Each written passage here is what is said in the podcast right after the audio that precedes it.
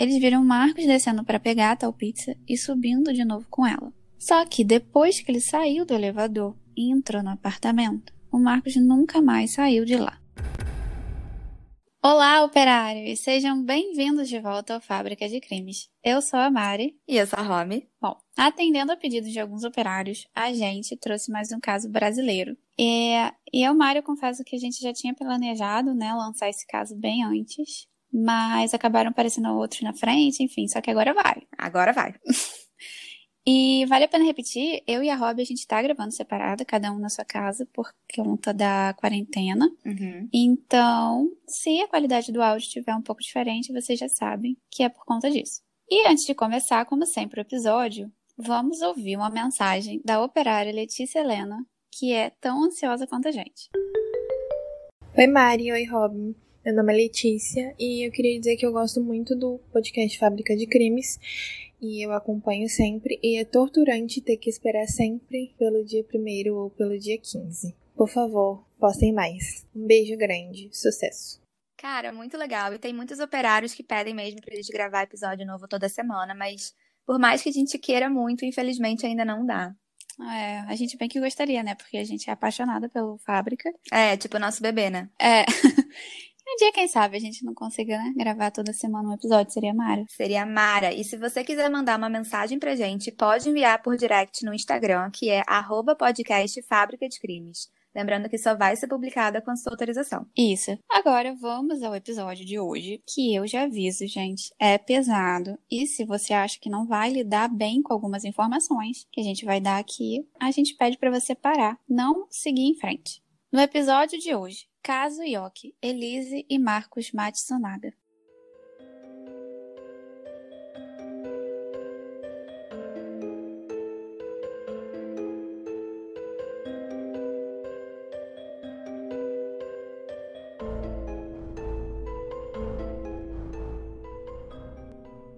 O nome dele era Marcos Kitano Matsunaga. O Marcos nasceu lá em São Paulo e ele era neto de Yoshizu Kitano, que foi um grande empresário japonês que migrou para o Brasil e fundou a empresa Ioki na década de 80, isso de acordo com o próprio site da empresa. A Ioki, para quem não está lembrando, é muito famosa pelos produtos alimentícios. É, eu acho que fica fácil lembrar porque a Ioki é da pipoca, né? Então é mais conhecida pela pipoca de micro-ondas. Ai, sim, eu adoro essa pipoca, é uma delícia. Mas eles também produzem outros produtos. O Marcos, ele teve a oportunidade de estudar em colégios muito bons e fez faculdade de administração na Fundação Getúlio Vargas, em São Paulo. É. Parece que a família sempre encorajou muito ele a seguir essa carreira justamente para poder assumir a empresa, né, deles. É, exatamente. E foi isso que aconteceu, porque mais tarde ele se tornou um dos diretores da IOC, ele era o CEO. Ele casou com uma gaúcha chamada Cristina Carbonera e com ela ele teve uma filha. E Nesse caso, eu até procurei bastante informação na internet que contasse mais detalhes desse primeiro casamento, mas eu não encontrei quase nenhuma informação. No ano de 2004, o Marcos, ainda casado com a Cristina, entrou em um site de acompanhantes e acabou conhecendo a Elise Araújo, que trabalhava fazendo alguns programas. E aí eles ficaram como amantes por um tempo, até o casamento do Marcos desandar de vez e ele se divorciar da primeira mulher, Cristina. Só que a Elise, ela não trabalhou sempre como garota de programa. Então, conta mais um pouquinho, o hobby do, do passado dela. Tá, vamos lá. A Elise nasceu em 29 de novembro de 1981 na cidade de Shoppingzinho, no interior do Paraná, que hoje tem mais ou menos uns 20 mil habitantes. A Elise vivia com os pais e a irmã dela. E parece que ela vivia numa casinha de madeira, assim, né? Sem banheiro e nem geladeira. Eles eram uma família bem humilde e passavam muitas dificuldades financeiras. Na escola, uma das professoras da Elise até declarou que ela era muito boa aluna, né? Tirava boas notas e sempre ia nas aulas, mas que era uma criança mais tímida, né? Mais quieta. Então ela tentava sempre evitar conflitos. Uhum. E em um relatório, no final do ano, uma professora até registrou que, abre aspas, devido à sua timidez, a aluna não conseguiu se entrosar totalmente com os alunos, porém nunca teve problemas de atritos. Fecha aspas. Só que essa era a Elise no colégio, porque dentro de casa ela vivia em conflito com a mãe sempre. E para piorar, um belo dia, o pai da Elise abandonou a família. Isso acabou dificultando mais ainda a vida delas, e principalmente quando a mãe começou a namorar uma pessoa nova. Bom, quando a Elise tinha uns 15 anos, ela resolveu fugir de casa. Segundo de relatos de uma tia da Elise, a Roseli de Araújo, a Elise teria sofrido abuso sexual por parte do padrasto dela, que era o tal novo namorado da mãe. Depois de um mês da fuga da Elise, ela foi encontrada no Conselho Tutelar de Gravataí, no Rio Grande do Sul. Eles levaram a Elise de volta para casa, mas ela se recusou a morar com a mãe, o padrasto e a irmã. Por isso, ela acabou indo viver com a tia Roseli. Essa tia foi boa para ela, porque quando a Elise completou 18 anos, ela foi para Curitiba e a tia dela pagou o curso técnico de enfermagem. Só que a Elise tinha um outro sonho, que era cursar a faculdade de direito.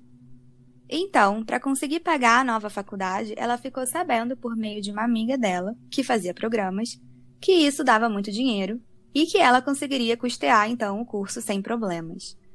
E foi exatamente isso que ela fez.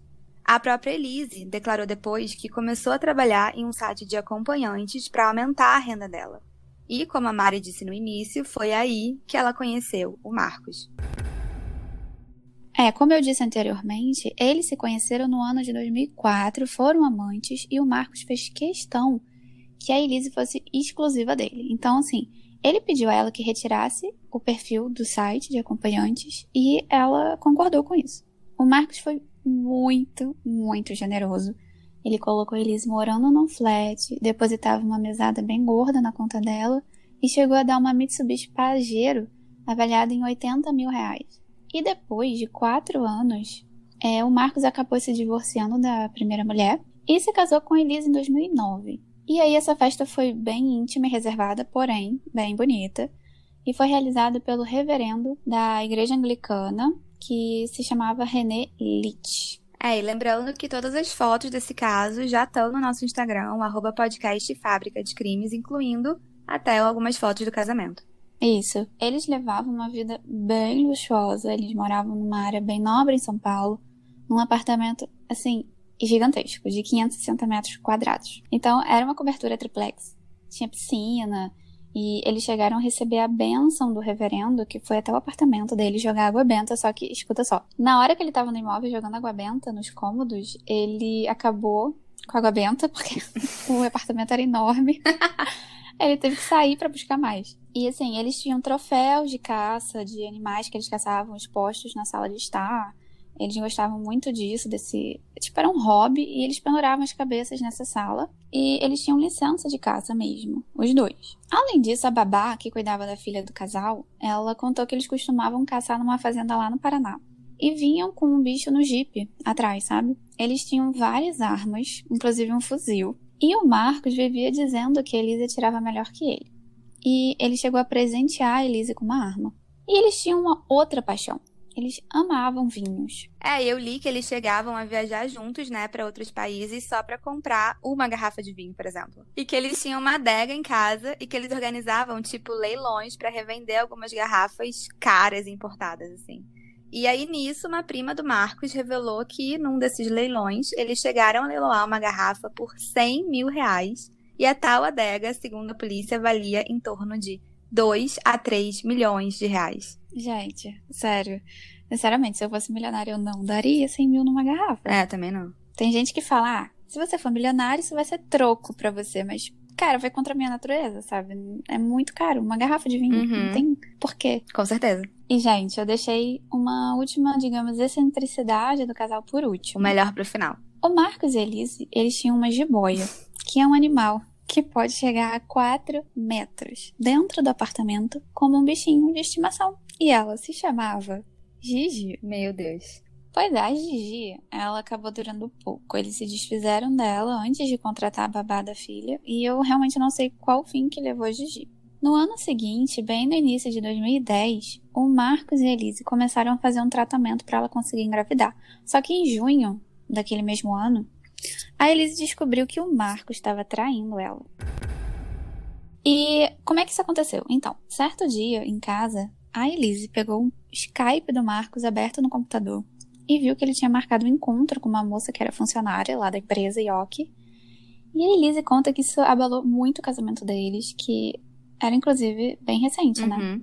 Que pensou em se separar, mas no mês seguinte ela acabou descobrindo que estava grávida dele. Então, assim, finalmente aquele tratamento surtiu efeito. E em abril de 2011, nasceu uma menina. Quase um ano depois, em fevereiro de 2012, o Marco se envolveu com uma outra moça. E aí parece que ele conheceu essa nova amante numa feira de eventos. E aí gerou mais briga, muitas agressões verbais entre o Marcos e a Elise. E no mês seguinte, em março, o casal começou umas sessões de terapia. E ele chegou a mandar um e-mail para Elise dizendo assim: Temos que esquecer o que passou, parar de nos magoarmos e recomeçar tudo. E a Elise respondeu: Quero desesperadamente parar de brigar. Me sinto fraca e incapaz.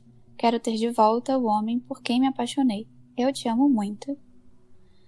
Mas parece que a Elise não ficou convencida 100% de que o Marcos não ia trair ela de novo. Então, no dia 17 de maio, ela resolveu fazer uma viagem para o Paraná para visitar a mãe dela e aproveitar para apresentar a filha, que a família ainda não conhecia. E aí, a babá também foi junto nessa viagem e a Elise deixou o Marcos bem à vontade em São Paulo, aparentemente sozinho. E eu digo isso porque ela contratou um detetive para ficar na cola dele o tempo todo, vigiando cada passo durante três dias. Nossa. E já no dia seguinte, dia 18 de maio de 2012, o detetive enviou um vídeo para Elise do Marcos com uma outra mulher. Era uma mulher morena. Eles estavam na porta de um restaurante no centro de São Paulo. E essa mulher também trabalhava como acompanhante e já era amante do Marcos há algum tempo. Só que a Elisa não sabia. É, e ele fez com essa amante praticamente a mesma coisa que ele fez com a Elise, né? Então, ele colocou ela no flat, dava 27 mil reais de mesada e presenteou ela com o mesmo carro que ele tinha dado pra Elise. Exatamente. Então, a Elise, é... essa moça, na verdade, seria a nova Elise, né, na Uhum. vida dele. E antes do detetive enviar o vídeo pra Elise, ela chegou a perguntar pra ele se a mulher era bonita. Ou seja, eu acho que ela tava morrendo de ciúme, mas eu acho que ela tava com mais medo ainda de perder o posto de mulher oficial dele, É. né? No dia 19 de maio, num sábado, a Elise, a babá e a filha voltaram do Paraná de viagem lá para São Paulo e o Marcos foi pegar as três no aeroporto. E qualquer um pode imaginar o clima que não devia estar no carro, né? É. Quando eles chegaram em casa, a babá contou que deu um banho no- na bebê e que depois foi dispensada pelo casal. Tá, ela foi embora. E aí, por volta de umas sete da noite, eles pediram uma pizza. E a Elise começou a jogar tudo na cara do Marcos. Falou que sabia da traição, que tinha contratado um detetive, que tinha provas de que ela estava falando a verdade, que ela ia usar isso tudo pra prejudicar ele. Então, assim, o casal discutiu bastante até essa pizza chegar. E aí a pizza chegou. Nesse momento, o Marcos desce pelo elevador para pegar a pizza, sobe com ela de volta pro apartamento. E eles discutem mais um pouco, teve muita agressão verbal, e o Marcos estava com muita raiva, arrumou algumas malas e saiu de casa dizendo que ia viajar. No dia seguinte, a Elise se encontra com o detetive, paga ele pelos serviços e procura a família do Marcos desesperada querendo uma, um encontro, uma reunião. E quando ela se encontra com a família do Marcos, ela conta que ele saiu de casa depois de, de uma briga e explica que, que tinha descoberto uma traição dele. Ela mostra, inclusive, a fita para a família, fala que ele levou 20 mil reais em espécie de casa, junto com o computador e algumas roupas. Ah, e nos dois dias seguintes, o Marcos não apareceu e nem deu notícia. E a família dele, obviamente, ficou muito preocupada, porque ele acabou se ausentando bem na hora que a empresa Yoki estava sendo vendida para uma multinacional americana, a General Mills, por 1,75 bilhão de reais. E o Marcos, ele não era de faltar nos compromissos profissionais, né? Não, não era. E ele levava isso muito a sério, só que no terceiro dia, após a briga com Elise, o Marcos deu sinal de vida. E ele mandou um e-mail para a secretária dele, dizendo: Avise a Elise e a mamãe que está tudo bem. Não posso falar agora. Depois entra em contato.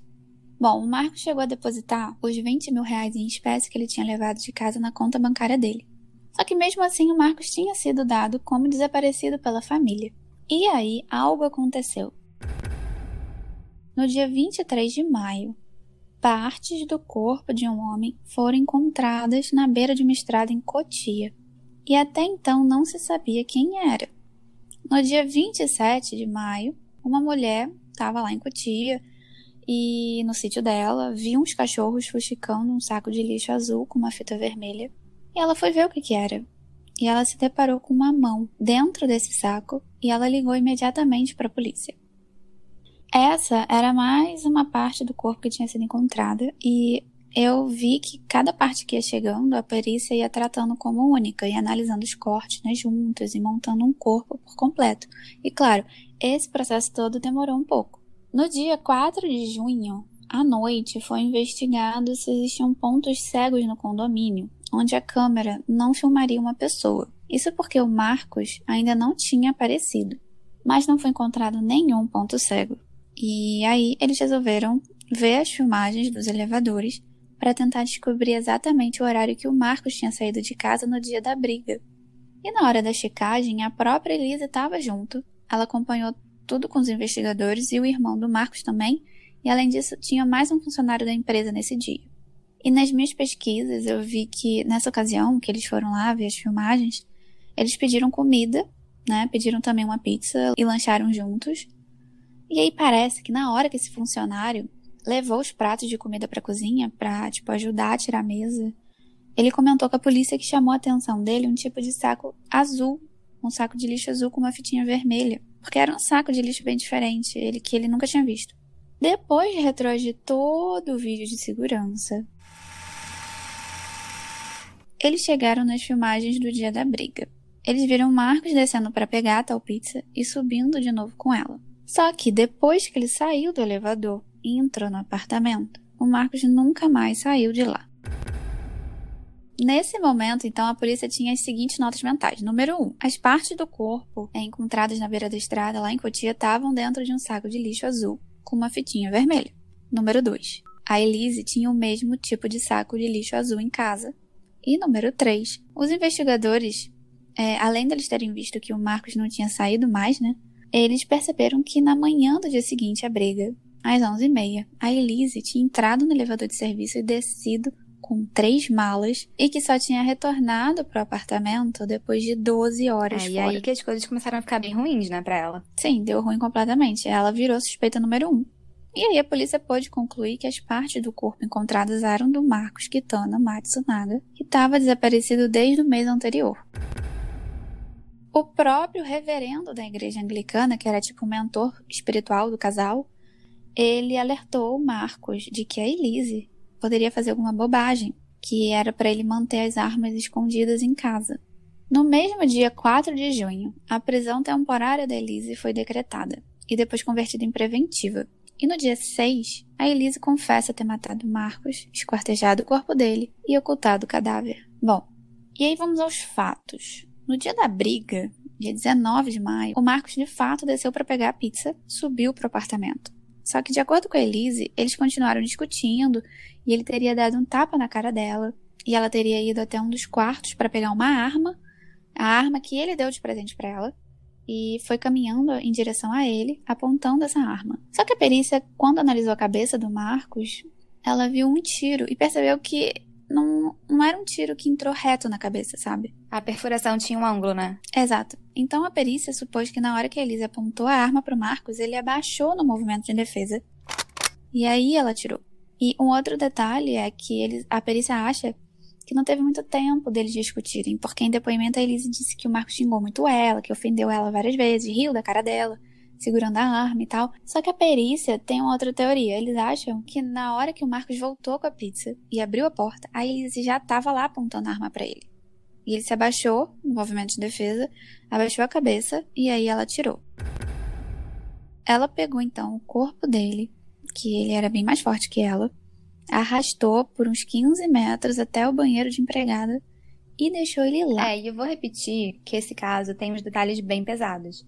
Então, se isso for demais para você, por favor, pare por aqui. É, exatamente. O que eu vou falar agora é pesado.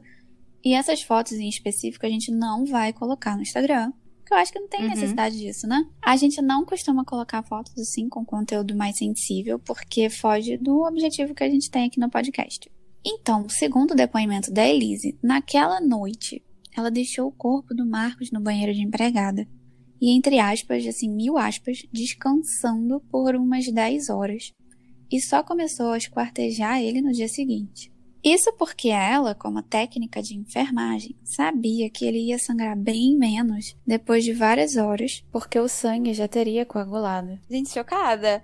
No dia 20, a babá, ela retornou para a casa do casal bem cedo para trabalhar. A Elise recebeu ela, serviu um lanche e voltou a espartejar o marido. E a babá disse nesse dia que a Elise limitou algumas partes da casa para ela, que isso foi bem estranho. Sim, ela não deixou a babá circular totalmente pela casa. E super normal, né? Você esquartejando seu marido num quarto, sua filha no Nossa, outro. muito doente. Pra mim, esse tipo de gente não tem mais jeito, sinceramente. E ela começou pelos membros inferiores. O relatório disse o seguinte, abre aspas. Então, de posse de uma faca, começou cortando pelas pernas do joelho para baixo, quando então separou ambas. Informou que tinha conhecimento de que o joelho somente é preso por cartilagem e ligamento. E depois parece que ela separou os braços do tronco e curiosamente deixou a cabeça dele por último. E aí, finalmente, ela degolou o Marcos. E aí, Rob, conta essa parte, por favor. Bom, essa parte ela me chocou muito e claro que o esquartejamento também, mas é porque aqui tem um outro detalhe que é mais mórbido ainda. Quando saiu o laudo pericial que concluía a causa da morte, foi uma mega surpresa para a família e para os advogados do Marcos, porque ele não tinha morrido com a bala na cabeça, mas sim por asfixia. Eu vou ler aqui um trecho da conclusão e abre aspas. Choque traumático, traumatismo crânio encefálico por agente pérfuro, contundente, projétil de arma de fogo, bala e associado à asfixia respiratória por sangue aspirado devido à decapitação. Fecha aspas. Ou seja, tecnicamente, ele ainda estava vivo na hora que a Elise degolou ele. Vivo porque ele aspirou o sangue resultante da decapitação. Pois é, absurdamente Uhum. cruel, eu acho. E depois que ela pegou os sacos de lixo azuis, colocou o Marcos dentro desses sacos, dividiu eles em três malas.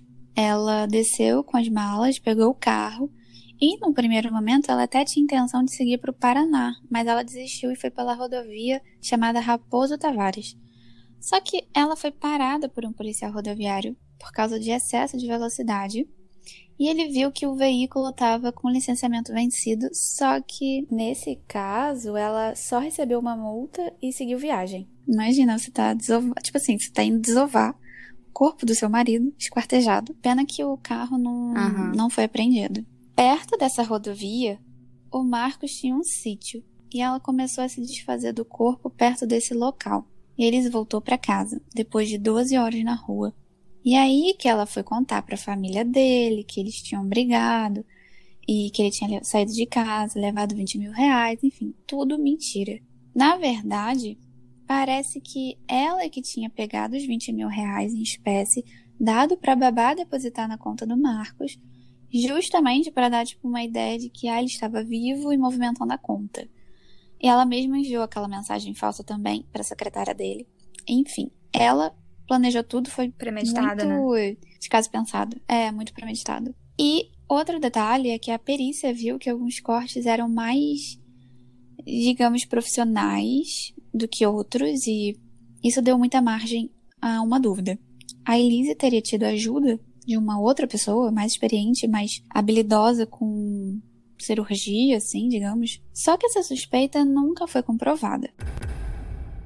Então, o Ministério Público ofereceu uma denúncia por homicídio triplamente qualificado, destruição de cadáver e ocultação. E os promotores entenderam que essas três qualificadores na época eram: número um, o motivo torpe, né, que seria por vingança, e além disso eu não falei, mas o Marcos ele tinha um seguro de vida de 600 mil reais e ela era beneficiária desse seguro. Número dois, por motivo cruel, e aí não Uhum. precisa nem de explicação, né?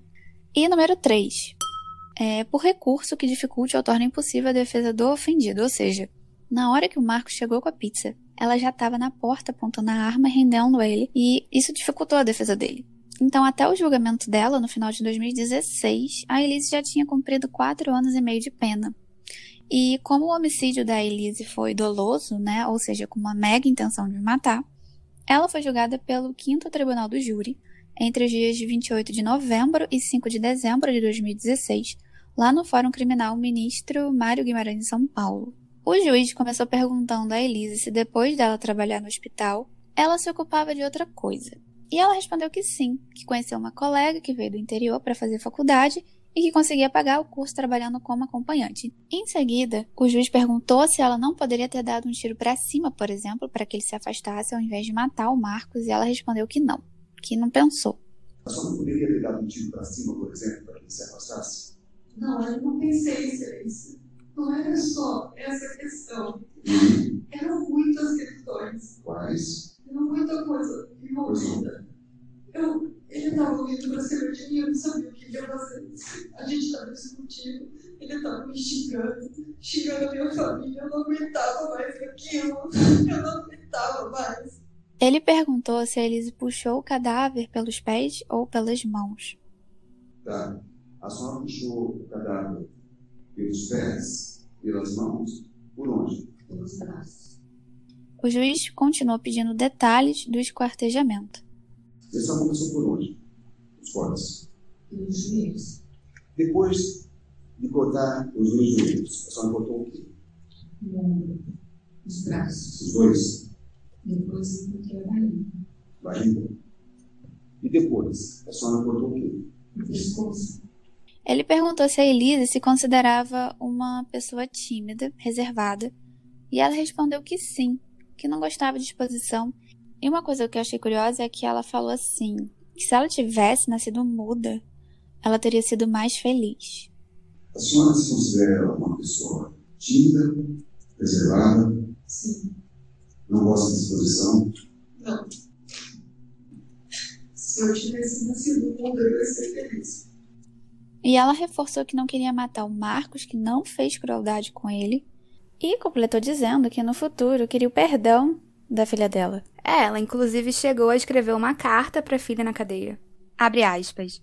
Mesmo não estando ao seu lado agora, filha, quero que saiba que você tem uma mãe que te ama muito, não só no plano físico, e que respeitará suas escolhas e um dia, se você quiser, conversaremos sobre tudo o que houve. A situação lamentável e infelizmente irreversível que nos afastou fisicamente. Apenas fisicamente. Pois meu coração está contigo, com a criança que me ensinou verdadeiramente o que é amor. Fecha aspas. Os jurados deliberaram sobre o homicídio e decidiram que o motivo da Elise não era torpe e que ela não tinha empregado um meio cruel.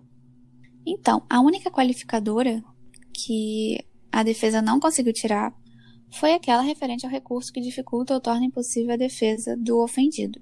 A destruição e ocultação do cadáver também permaneceram. E pelo homicídio qualificado, ela pegou 18 anos, 9 meses, e pela ocultação e destruição do cadáver, mais um ano, dois meses e um dia, totalizando 19 anos, 11 meses e um É, eu dia de acho que a Elise, né, já tinha percebido que o Marco estava fazendo com ela o que ele tinha feito com a primeira mulher dele, porque aquela moça morena que foi vista com ele, como a gente já falou, era a nova amante dele, né? Então ele já tinha viajado com ela, Uhum. inclusive pro Uruguai, né, se eu, se eu bem me lembro. Ela ganhava a mesada generosa dele e ele mantinha ela no flat também. É, eu nem acho que ela amasse o, o, o Marcos. Ela ficou com medo de perder, assim, um bem bom, né? A vida luxuosa dela. é, e ficou com medo de ter que voltar pro Paraná pra aquela vida humilde que ela tinha. Exato, exato. Só que em 22 de março do ano passado, o STJ reduziu a pena da Elise para 16 anos e 3 meses, com base em um recurso da defesa que pediu a redução da pena porque na época dos fatos parece que a confissão dela não foi considerada, enfim, e isso atenuaria a pena. A Elise ficou presa no presídio lá de Tremembé, junto com outras duas presas bem famosas, a Suzane von Richthofen e a Ana Carolina Jatobá. Então, assim, uma matou o marido, a outra enteada e a outra os pais. É um trio Uhum. credo. Mortal, né? E a Elisa é uma presa que tem bom comportamento, ela trabalha na oficina de costura há três anos e ela recebeu uma vez a visita do reverendo da igreja dela, na anglicana, e que aconselhava o casal. E ele disse que a Elise não mostrou nenhum arrependimento e que saiu muito decepcionado lá do presídio. E na prisão, a Elise parece que teve um affair muito rápido com uma presa chamada Sandra Regina, conhecida como Sandrão. Só que passou. E mais tarde, essa presa, Sandra, ela acabou tendo até um relacionamento mais sério com a Suzane von Depois, é, se não me engano, chegaram até a casar. Em relação à filha da Elise e do Marcos, que hoje tem 9 anos, parece que a guarda tá com os avós paternos. E em outubro do ano passado, a Elise saiu pela primeira vez do presídio no Dia das Crianças para visitar alguns parentes, só que ela não visitou a filha porque ela tá proibida. E na verdade, ela tá em regime semi-aberto desde agosto do ano passado. Bom, esse foi o caso de hoje, que é realmente muito pesado, eu já nem tenho mais forças para comentar nada. É, digam pra gente o que vocês acham lá no post do Instagram. Uh, lembrando que algumas fotos, não todas, né? As menos sensíveis vão estar lá. E, inclusive, o vídeo do Marcos e da Elise no elevador. Vai lá conferir tudo isso no Instagram do Fábrica, que é arroba podcast Fábrica de Crimes. E tem episódio aqui todo dia, 1 e 15 de cada mês. Isso aí.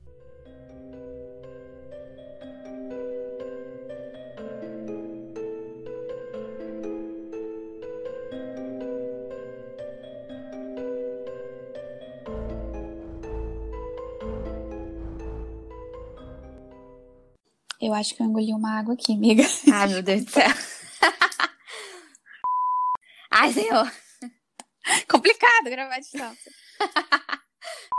Ai, Deus, que preguiça. É shoppingzinho? É, é, minha primeira intuição foi ler shoppingzinho. Então não é shoppingzinho, como eu li? Eu não sei. A Elise. Ai, que bosta. O quê? Estão fazendo muito barulho aqui. Peraí, nananana, tá. Mas dá pra ver que aqui tem foto do casamento deles, ela novinha. Ai, dá pra ver que ela, tipo, que o tempo não foi bom. É, com a cara. Peraí, eu não entendi uma coisa. Tum, tum. Beijo. Tá bom. Tchau. Um beijo.